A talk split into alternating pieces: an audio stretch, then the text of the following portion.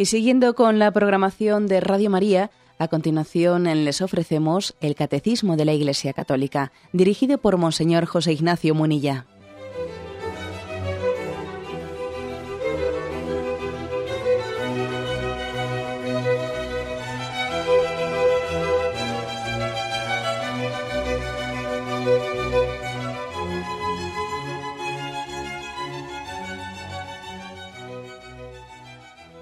Cordial saludo a todos los oyentes de Radio María. Un día más, con la gracia del Señor, proseguimos el comentario del Catecismo de nuestra Madre la Iglesia. Entramos en una parte nueva de la, de la explicación de la oración cristiana en la que nos encontramos. Eh, en concreto, tiene como título La tradición de la oración. Después de haber explicado distintos tipos de oración, hablamos de oración de alabanza, oración de petición, oración de intercesión, oración de acción de gracias, etcétera. Después de haber concluido esa parte, ahora el catecismo subraya un aspecto concreto que quizás a nosotros nos pasaría fácilmente desapercibido. Es a partir del punto 2650 y tiene este título, como digo, La tradición de la oración. Son dos puntos. Comienza diciendo, la oración no se reduce al brote espontáneo de un impulso interior para orar es necesario querer orar. Vamos a ver eh, si explicamos esta, esta primera afirmación. La oración no se reduce al brote espontáneo de un impulso interior. La oración es más que espontaneidad.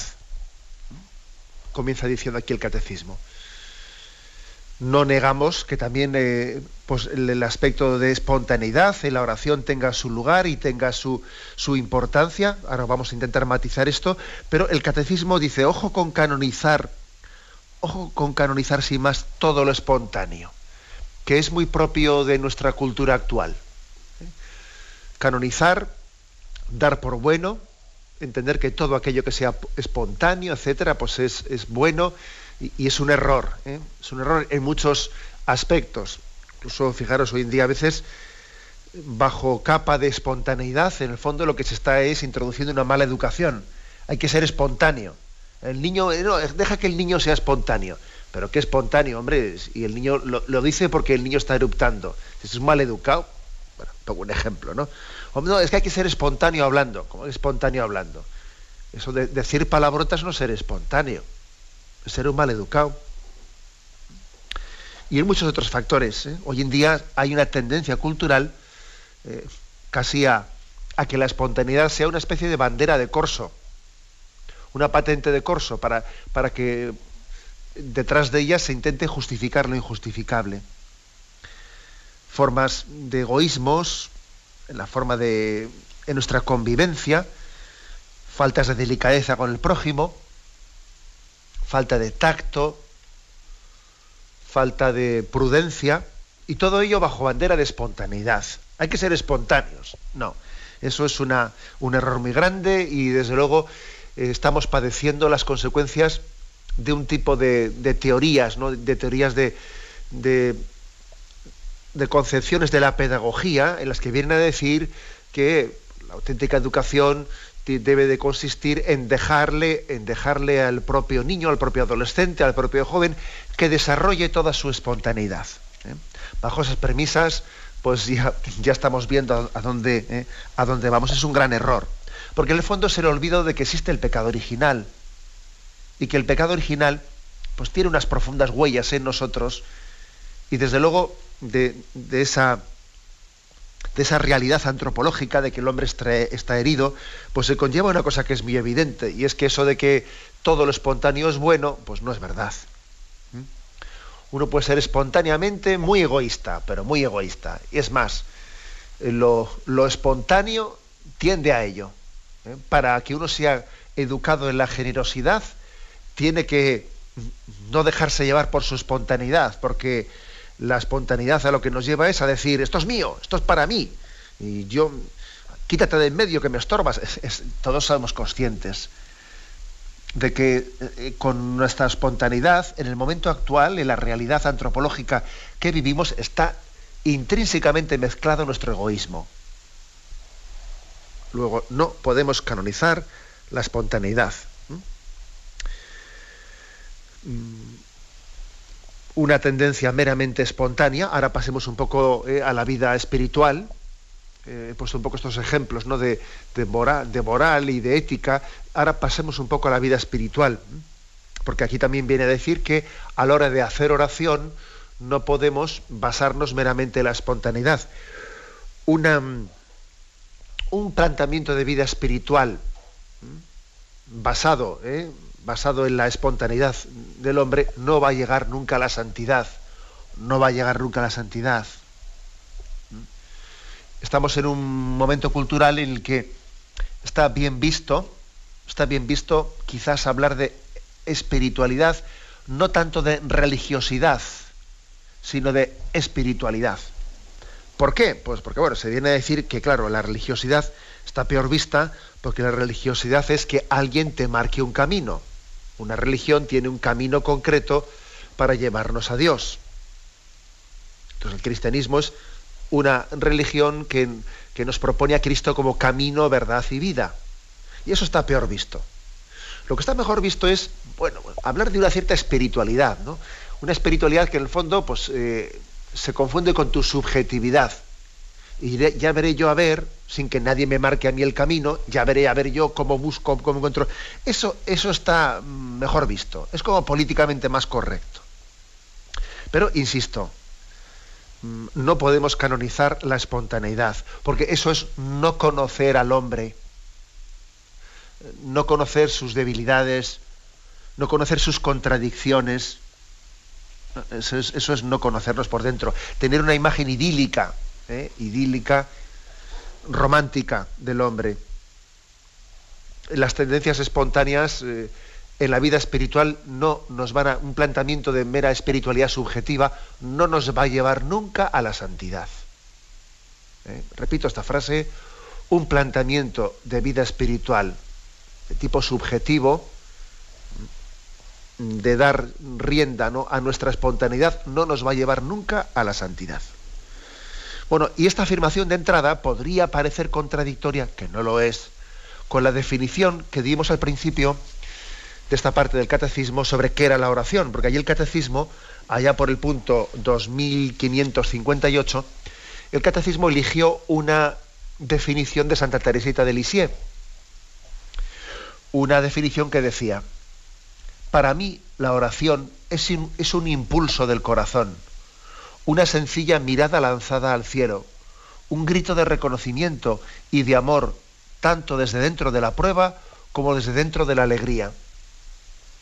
Santa Teresa del Niño Jesús hacía esta definición y el catecismo la ha hecho suya.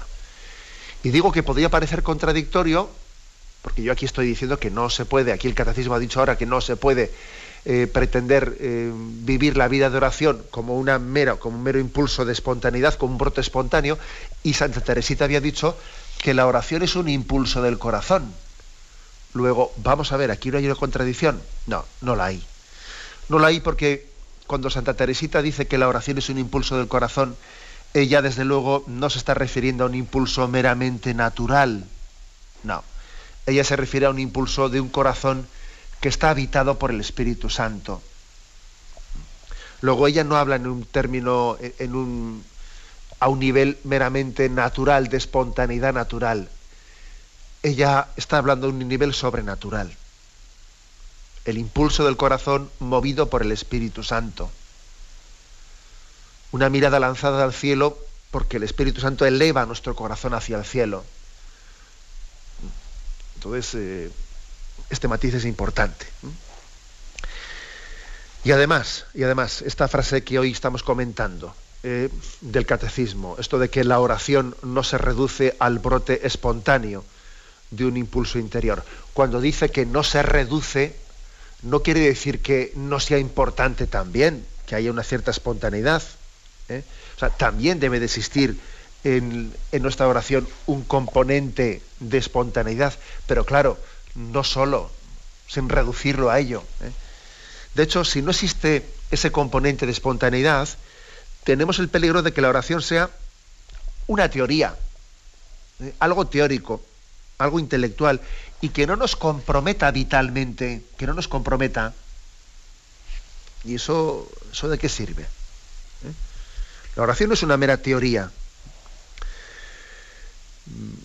Recuerdo haber puesto, si no me equivoco, porque ya uno ya no sabe lo que ha dicho, lo que no ha dicho después de tanto tiempo, recuerdo haber puesto un ejemplo que a mí me, llamó ¿no? y, me, y, me, me, iluminó sobre este aspecto. Y era el siguiente, ¿no?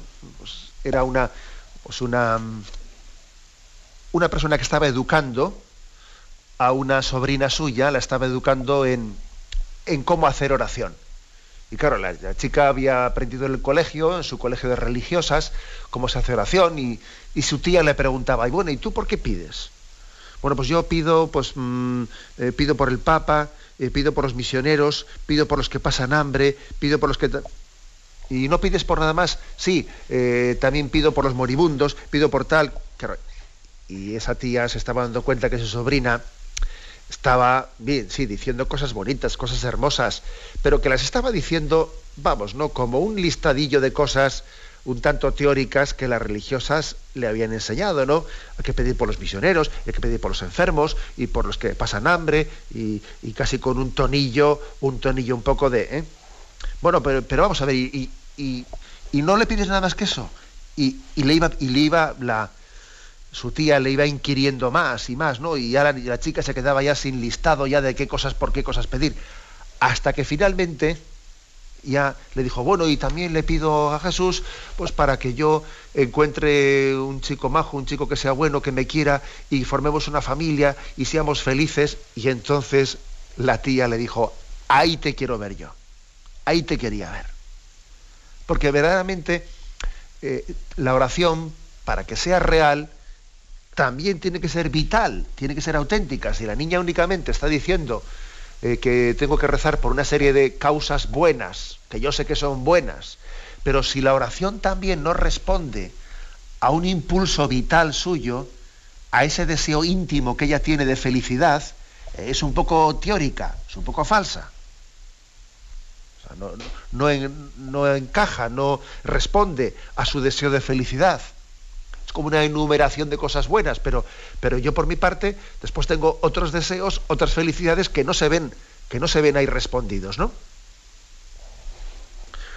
Bueno, por eso también la oración tiene que tener un componente eh, de vitalidad, de espontaneidad, eh, importante, porque soy yo el que rezo.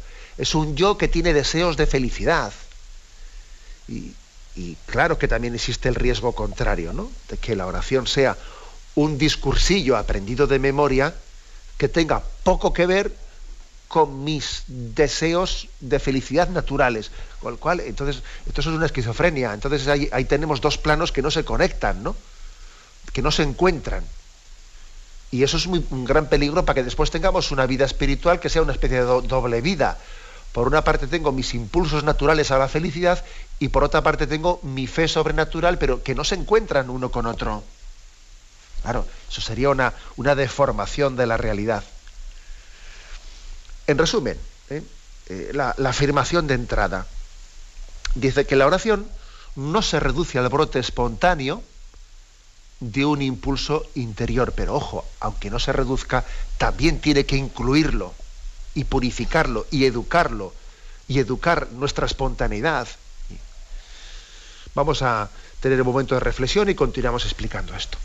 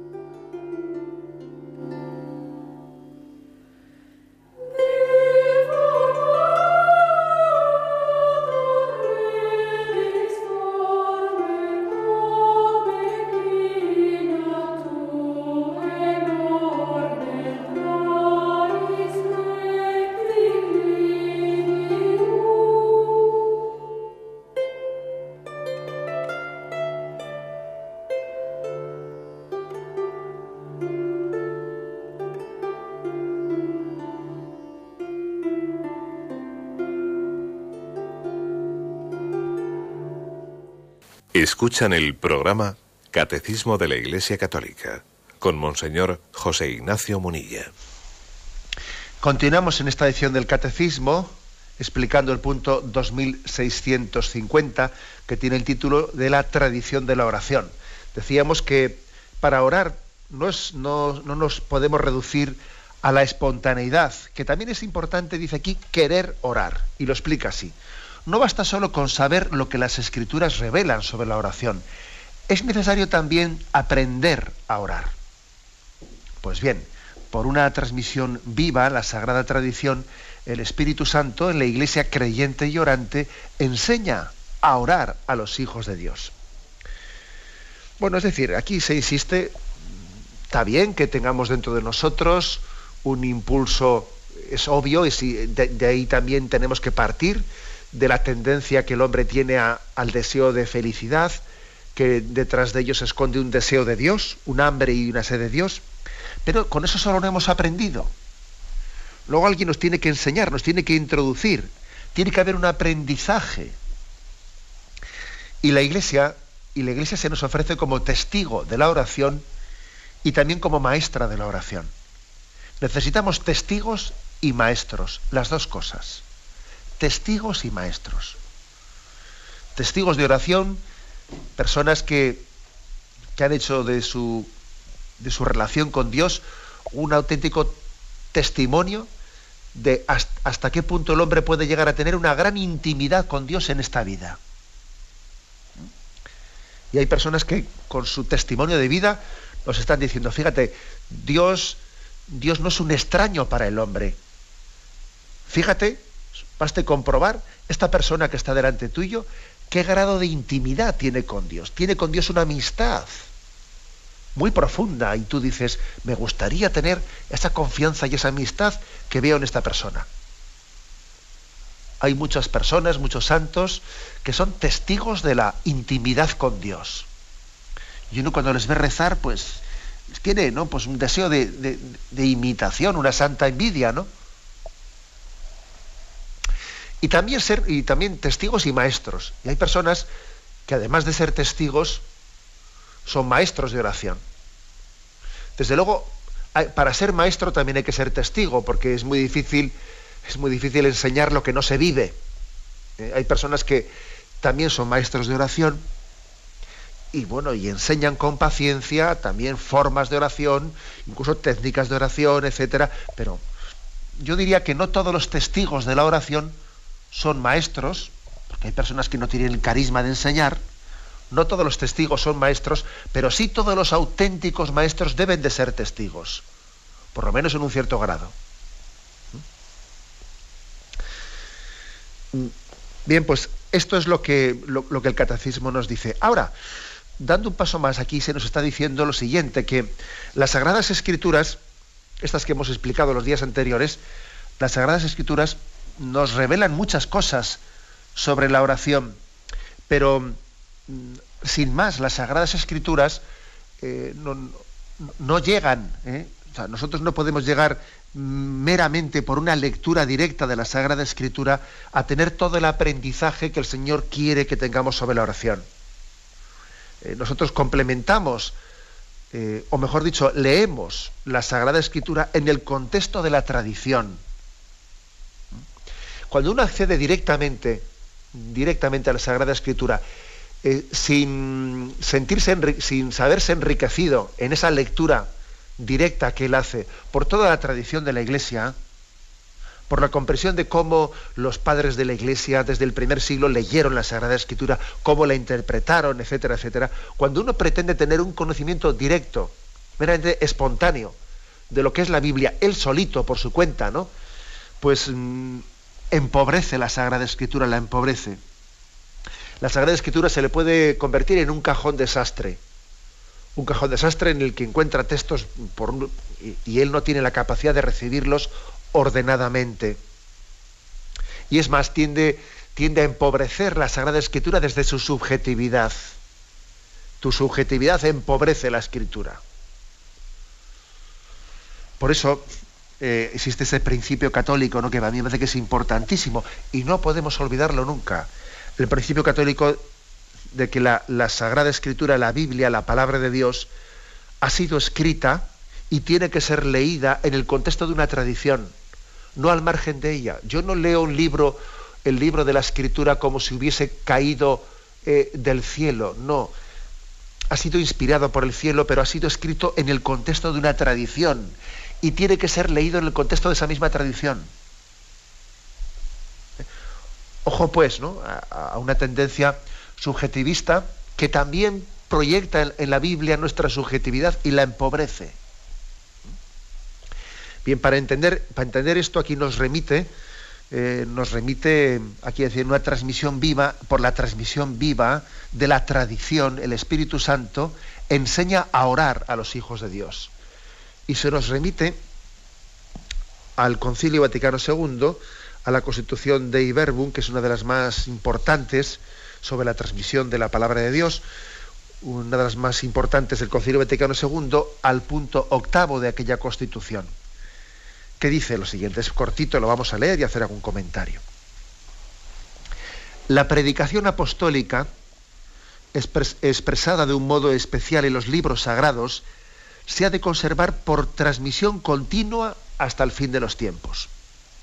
Por eso los apóstoles, al transmitir lo que recibieron, avisan a los fieles que conserven las tradiciones aprendidas de palabra o por carta y que luchen por la fe recibida. Lo que los apóstoles transmitieron comprende todo lo necesario para una vida santa y para una fe creciente del pueblo de Dios. Así la Iglesia, con su enseñanza, su vida, su culto, conserva y transmite a todas las edades lo que es y lo que cree. La tradición apostólica va creciendo en la Iglesia con la ayuda del Espíritu Santo. Es decir, crece la comprensión de las palabras e instituciones transmitidas cuando los fieles las contemplan y estudias repasándolas en su corazón. O sea que nosotros, nosotros frente a esa, pues esa teoría ¿eh? o, esa mentalidad, em, digamos, de corte no católico, ¿eh? de corte no católico, más bien subjetivista, muy propia de la nueva era, etcétera, que hoy en día está empapando nuestra cultura, que viene a decir que uno tiene que mm, buscar él, tener una línea directa, ¿no? un conocimiento, ¿no? un acceso directo él por su cuenta a Jesucristo y como si la tradición de la Iglesia, los dos mil años que han ido sucediendo, hubiesen sido pues casi más un obstáculo que una ayuda para conocer a Jesucristo, como si uno ahora para acceder al verdadero Jesucristo tuviese que intentar a ver cómo me salto yo estos dos mil años en los que la Iglesia, con todas estas tradiciones, ha ido tapando al Jesús auténtico, al Jesús primero, y entonces tengo que intentar quitar toda la zaborra, ¿no? Pues como, como si todo el polvo de dos mil años estuviese tapando al auténtico Jesucristo, ¿no? Y por eso se ha puesto tan de moda, pues eh, eso, ese tipo de, novelas en las que vamos a descubrir un pergamino que, eh, que nos, nos hace acceder al Jesús primero, que luego ha sido ocultado por la Iglesia, por sus, por sus tradiciones, por sus concilios, por sus dogmas. Bueno, e, esa mentalidad es absolutamente contraria a la, a la verdad que Cristo nos expresó. Jesús nos dijo que Él nos enviaría el Espíritu Santo para que tuviésemos un conocimiento progresivo de la verdad que Él nos revelaba. Por lo tanto, un cristiano del año del siglo XXI conoce, tiene un acceso al Jesucristo revelado por el Padre mucho más exacto que el que tenía el cristiano del siglo X y el siglo V, y el siglo III y el siglo II, incluso del siglo I. Es decir, estoy diciendo algo importante, algo fuerte, pero esto es, esto es esencial ¿eh? para que comprendamos qué es ser católico. Jesucristo prometió el Espíritu Santo para que nos asistiese, para que nos acompañase en un crecimiento continuo del mensaje revelado. Con lo cual el paso de los años, de los siglos, no es un obstáculo para conocer el Evangelio, y para conocer ese Cristo que se reveló a los apóstoles. No, no, no es ningún obstáculo, todo lo contrario. En la tradición hemos ido enriqueciendo la comprensión del mensaje de Jesucristo. Porque lo que en estos años los padres de la Iglesia, los concilios de la Iglesia, las explicaciones magisteriales, las explicaciones, las comprensiones de los santos, lo que San Ignacio, lo que Santo Domingo, lo que todos los santos de todos los tiempos han ido, han ido viviendo y explicando, y la tradición y los concilios de la Iglesia nos hacen comprender mucho mejor lo que, lo que vino a transmitir Jesucristo que lo que pudo comprenderlo pues alguien que vivía en, el, en el siglo segundo o incluso los que estaban escuchando el sermón de la montaña.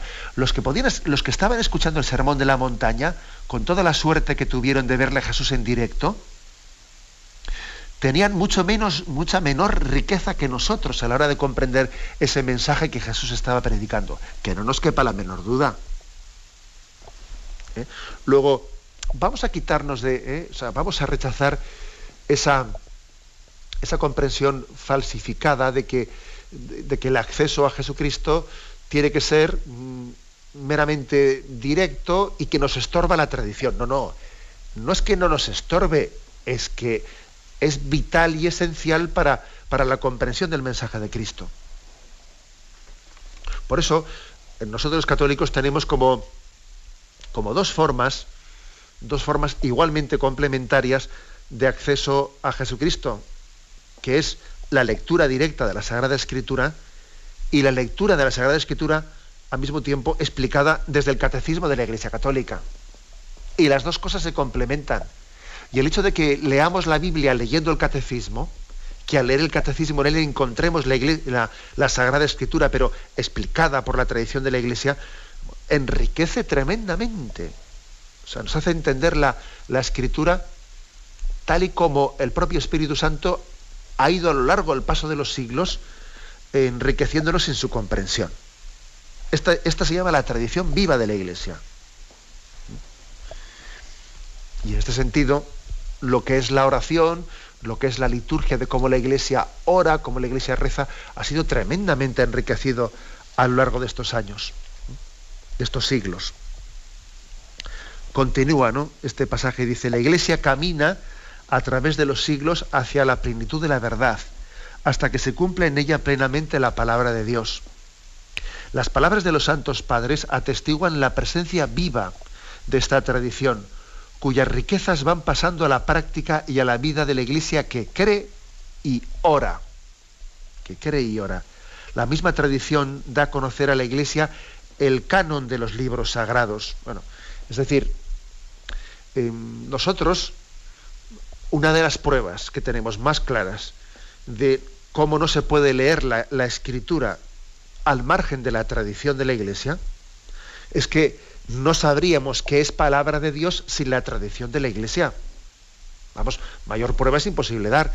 Nosotros sí, de hecho, si podemos saber que este libro es palabra de Dios, que la Biblia es palabra de Dios y que los libros que hay están recopilados en la Biblia, porque la Biblia es una recopilación de libros, los libros que ahí están recopilados, ellos son palabra de Dios y no otros que han quedado fuera del canon. Si podemos saber eso es por la propia tradición de la Iglesia, porque la tradición de la Iglesia, con el paso de los siglos, ha distinguido esta palabra, sí, es auténtica y está reflejando el rostro de Cristo que conocimos. Y esta otra no, es un evangelio apócrifo o es un texto bíblico apócrifo, etcétera. He aquí un ejemplo claro de cómo no se puede leer ni tener un acceso a la Sagrada Escritura al margen de la tradición de la Iglesia. Bien, tenemos un momento de reflexión y continuamos enseguida.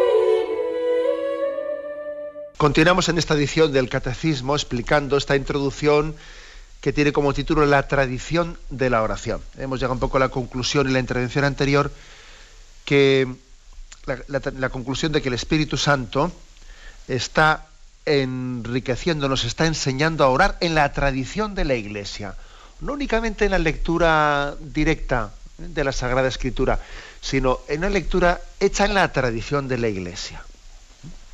Pasamos al punto siguiente y dice, 2651, la tradición de la oración cristiana es una de las formas de crecimiento de la tradición de la fe, en particular mediante la contemplación y la reflexión de los creyentes que conservan en su corazón los acontecimientos y las palabras de la economía de la salvación, y por la penetración profunda en las realidades espirituales de las que adquieren experiencia. Bueno, tres afirmaciones yo creo. La primera, que la tradición de la oración es una de las formas de crecimiento de la tradición de la fe. ¿Esto qué quiere decir? Pues un, adagio latino que dice lex orandi, les credendi. ¿eh? Que traducido es, vamos a ver, mira, para. si quieres saber cuál es nuestra fe, mira cómo rezamos. Eso que rezamos, eso es lo que creemos. O sea que muchas veces en la historia de la Iglesia ha ido por delante la oración que la formulación de la fe. Para entender bien cuál es nuestra fe, a veces tenemos que fijarnos en, fíjate cómo rezamos. Si desde siempre hemos rezado de esta manera, quiere decir que creemos esto.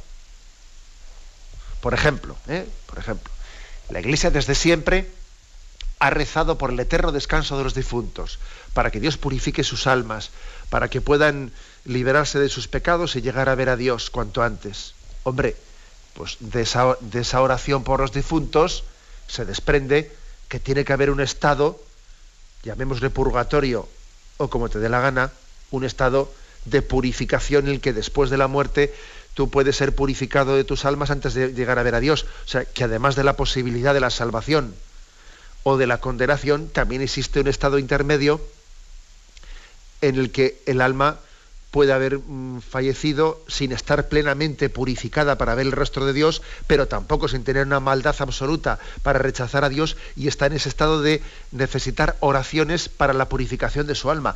Luego, si siempre hemos rezado así, quiere decir que de ahí desprendemos cuál es nuestra fe, la fe en el estado del purgatorio.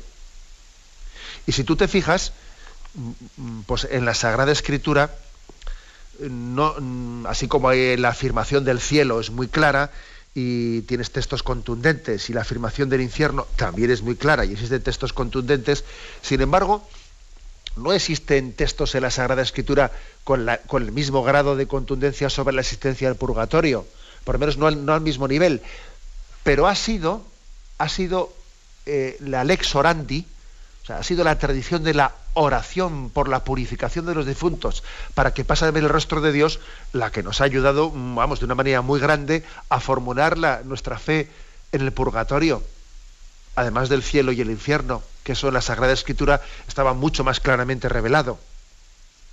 O sea, lex orandi, lex credendi. Eh, por eso dice aquí que la tradición de la oración cristiana es una de las formas de crecimiento en la tradición de la fe. Bueno, he puesto un ejemplo concreto, ¿no? Pero podía poner muchos ejemplos más. Lex orandi, lex credendi. A veces para, terminar de formular bien nuestra fe, o para disipar incluso ciertas dudas de cuál es exactamente lo que dice nuestra fe, eh, la Iglesia recurre a ver cómo hemos rezado desde siempre, para que en esa oración pues tengamos también como una clarificación ¿eh? desde ella de nuestra fe. Un punto importante. Y dice, ¿no? Mm, la tradición de la oración es una de las formas de crecimiento de la fe, en particular mediante la contemplación y la reflexión de los creyentes que conservan en su corazón los acontecimientos y palabras de la salvación. Es decir, que ¿por qué crece mm, la tradición de la fe con la oración?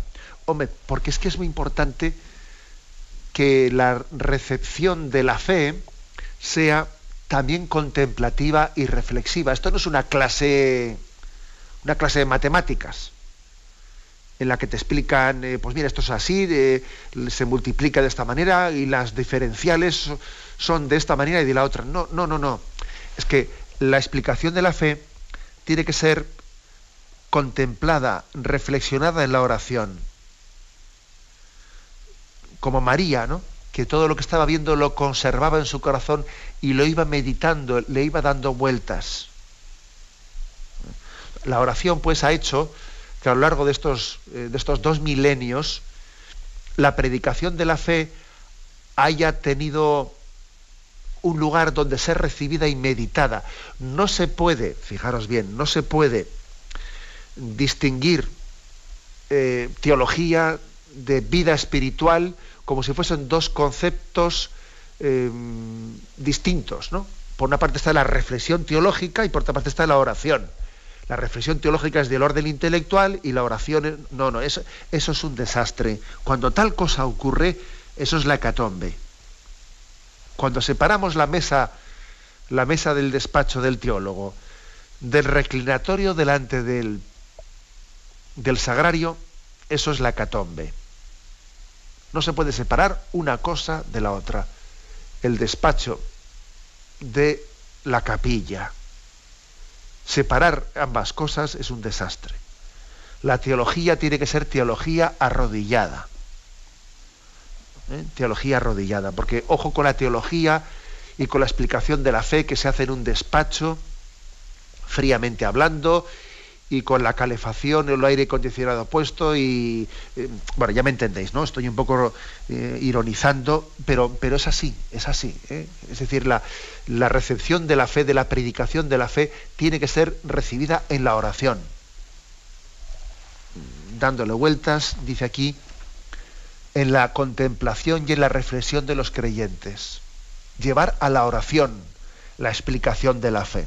Yo recuerdo que el seminario, el seminario nos, nos invitaba mucho a esto, que después de las clases de teología, después de que las hubiésemos intentado asimilar en, nuestro, en, nuestro, en nuestra habitación, nos aconsejaban que, llevamos, que llevásemos a la oración los puntos principales de eso que habíamos estudiado. Yo me acuerdo que solía tener un papelito pequeño que después de haber intentado aprender, aprender esa lección de teología, en una pequeña chuletita allí solía apuntar cuatro o cinco cosas eh, y después de las clases de teología, al rato de meditación de la noche, llevaba ese papelito. Eh, era, nos, enseñaban a unir aprendizaje teológico con oración personal. De lo contrario, no, no, estamos recibiendo bien la fe. O sea, la oración ayuda a recibir la enseñanza de la fe.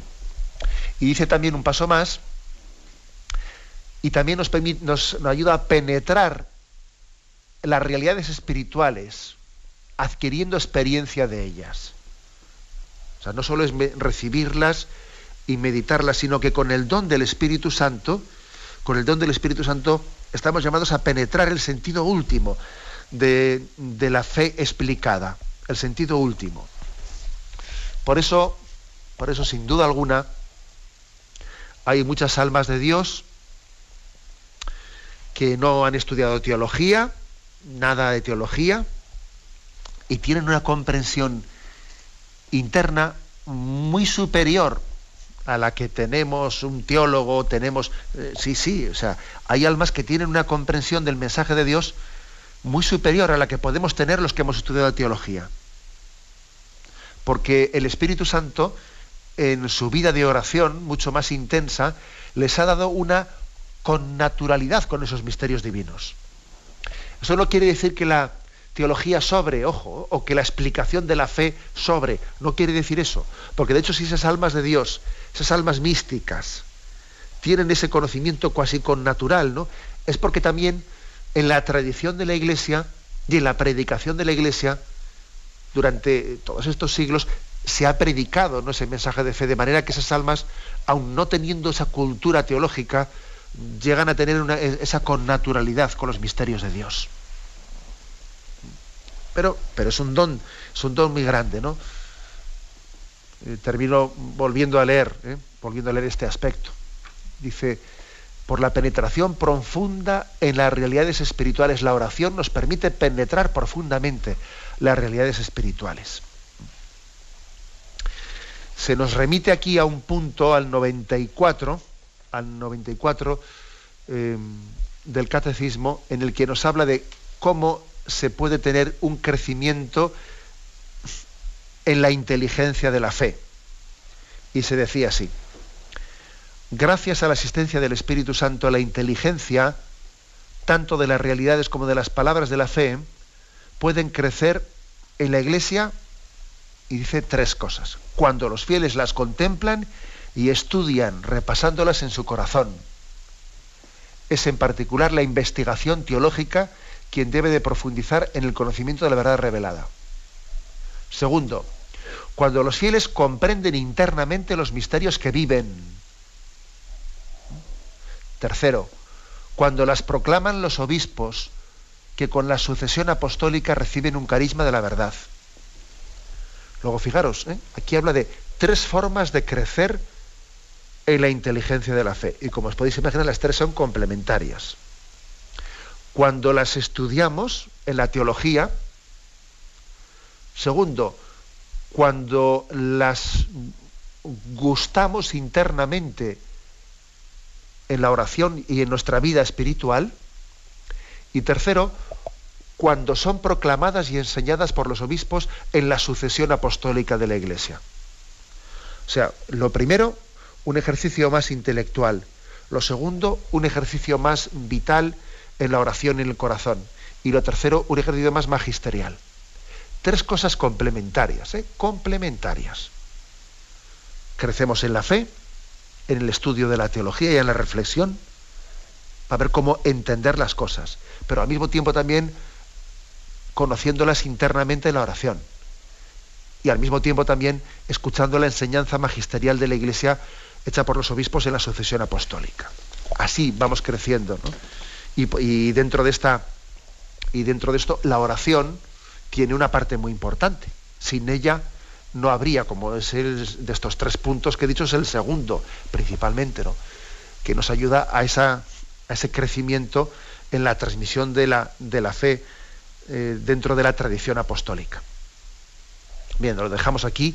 Hemos explicado hoy estos dos puntos que nos introducen en el capítulo de la tradición de la oración. Son el punto 2650 y 2651.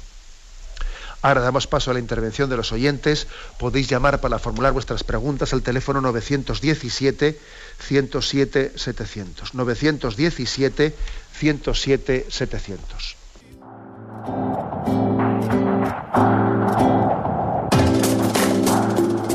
Estos voluntarios que dan su tiempo generosamente en el día a día.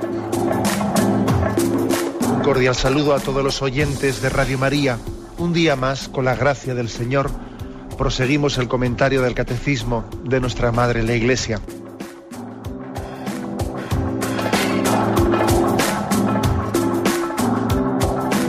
Porque le has quitado la única manera de protesta que tiene. O sea que cuando hay un dolor fuerte no hay que tomar analgésicos, hay que ir no, no, directamente hay que al tomar, médico. no, sí, hay que bien, Primero pero no analgésicos fuertes para que se cometa el error de bloquear la defensa y no poder llegar al diagnóstico. Bien, bien.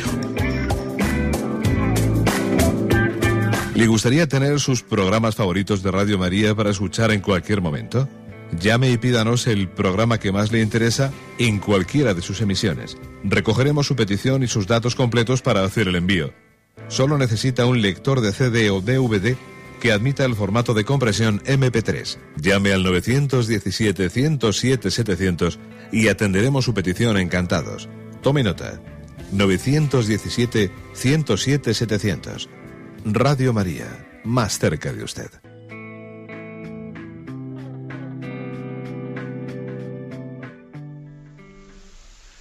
Sí, buenos días, ¿con quién hablamos? Buenos días, mire, con, con María Adelante, de Salamanca. Mire, en una reunión de gente piadosa, vamos bien, pues se nos dijo que, que la palabra de Dios, que, que no era palabra de Dios, que era palabra de hombre acerca de Dios.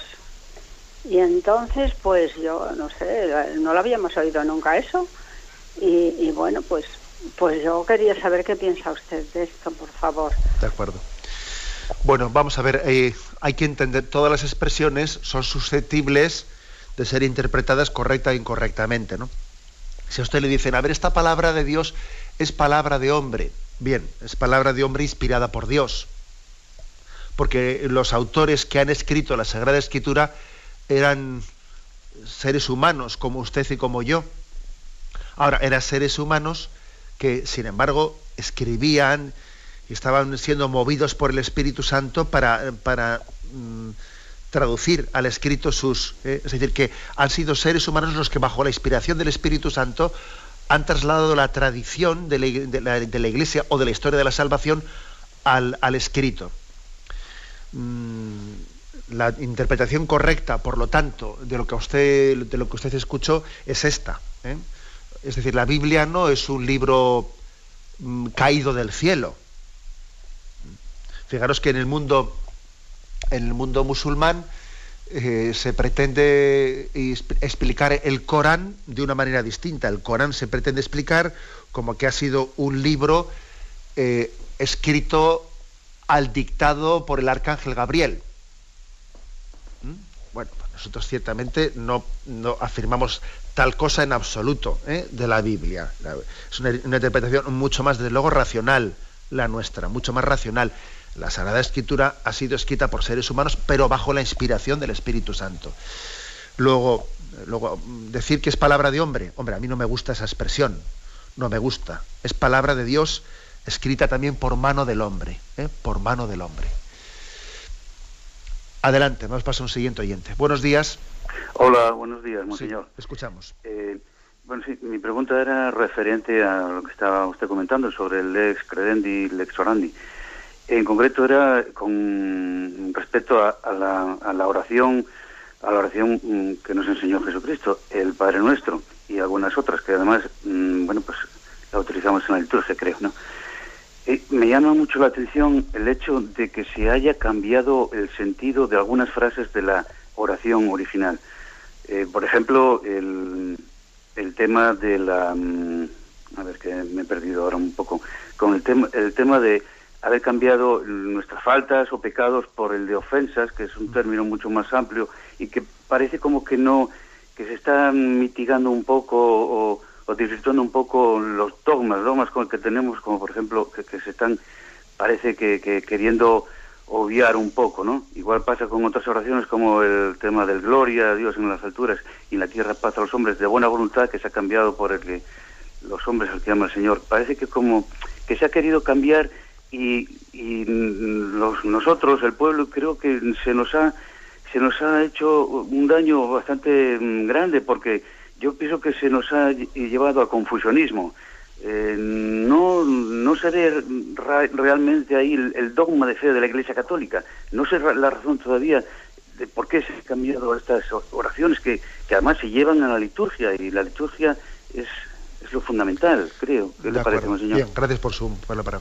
Bueno, yo creo que las cosas mm, son más sencillas. Mire, tenga usted en cuenta que el motivo de que haya podido haber algunos, eh, algunos cambios de forma de, traducir el Padre Nuestro es sencillamente el de la unificación de las traducciones.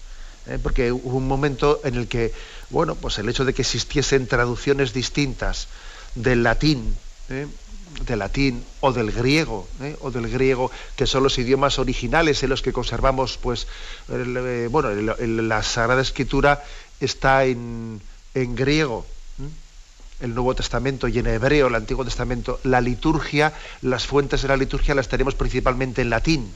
Bueno, entonces, ¿qué ocurre? Pues que en los distintos países de habla hispana ha ido habiendo distintas traducciones. Entonces, en un momento determinado la Iglesia Católica dice, vamos a unificar las traducciones de todos los países de lengua española. No es más que eso. ¿eh? No le busquemos eh, cinco pies al gato. ¿eh? No es más que eso.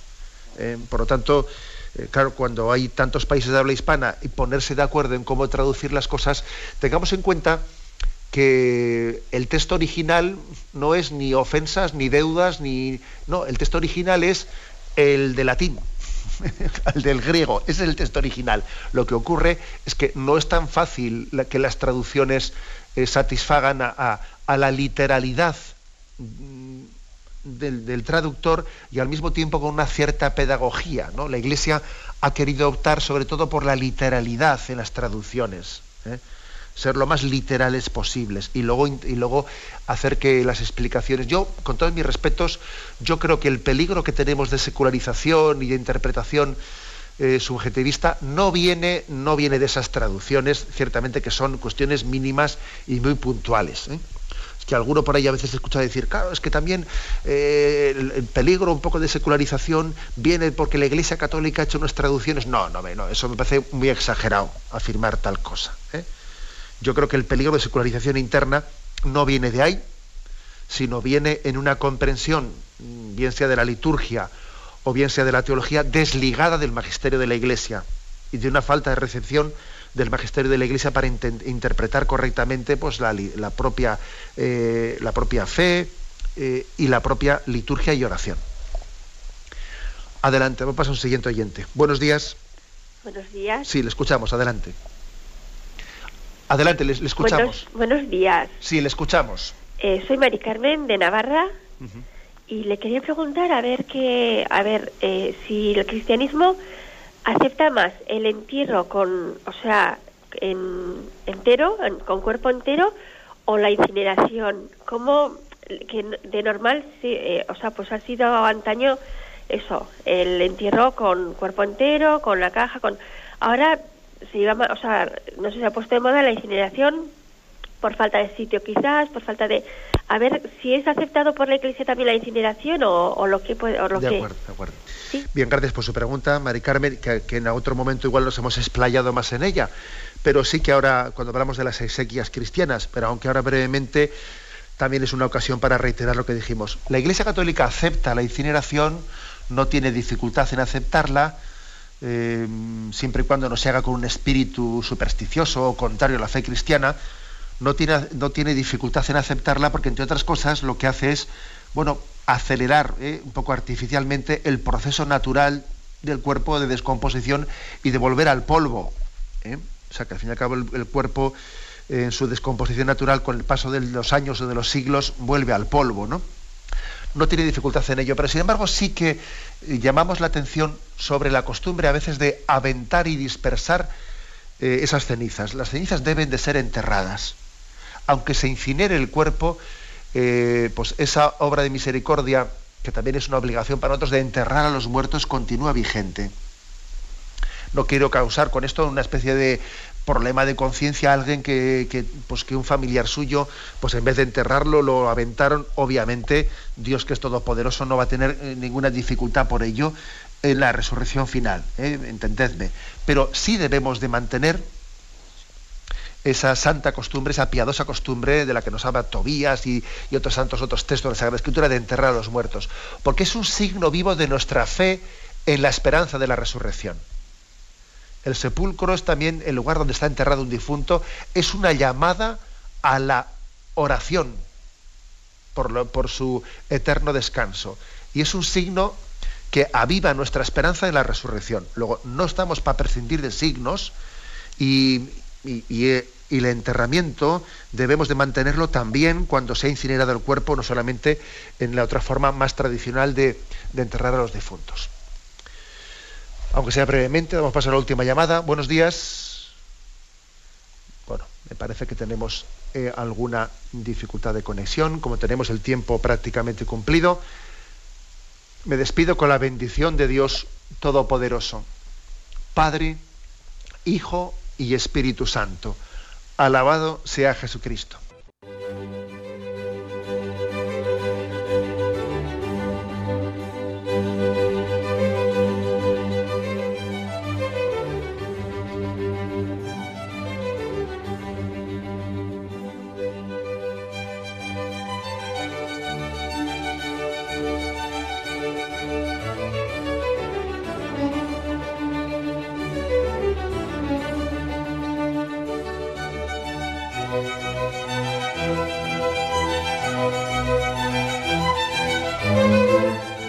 Han podido escuchar en Radio María el Catecismo de la Iglesia Católica, dirigido por Monseñor José Ignacio Munilla.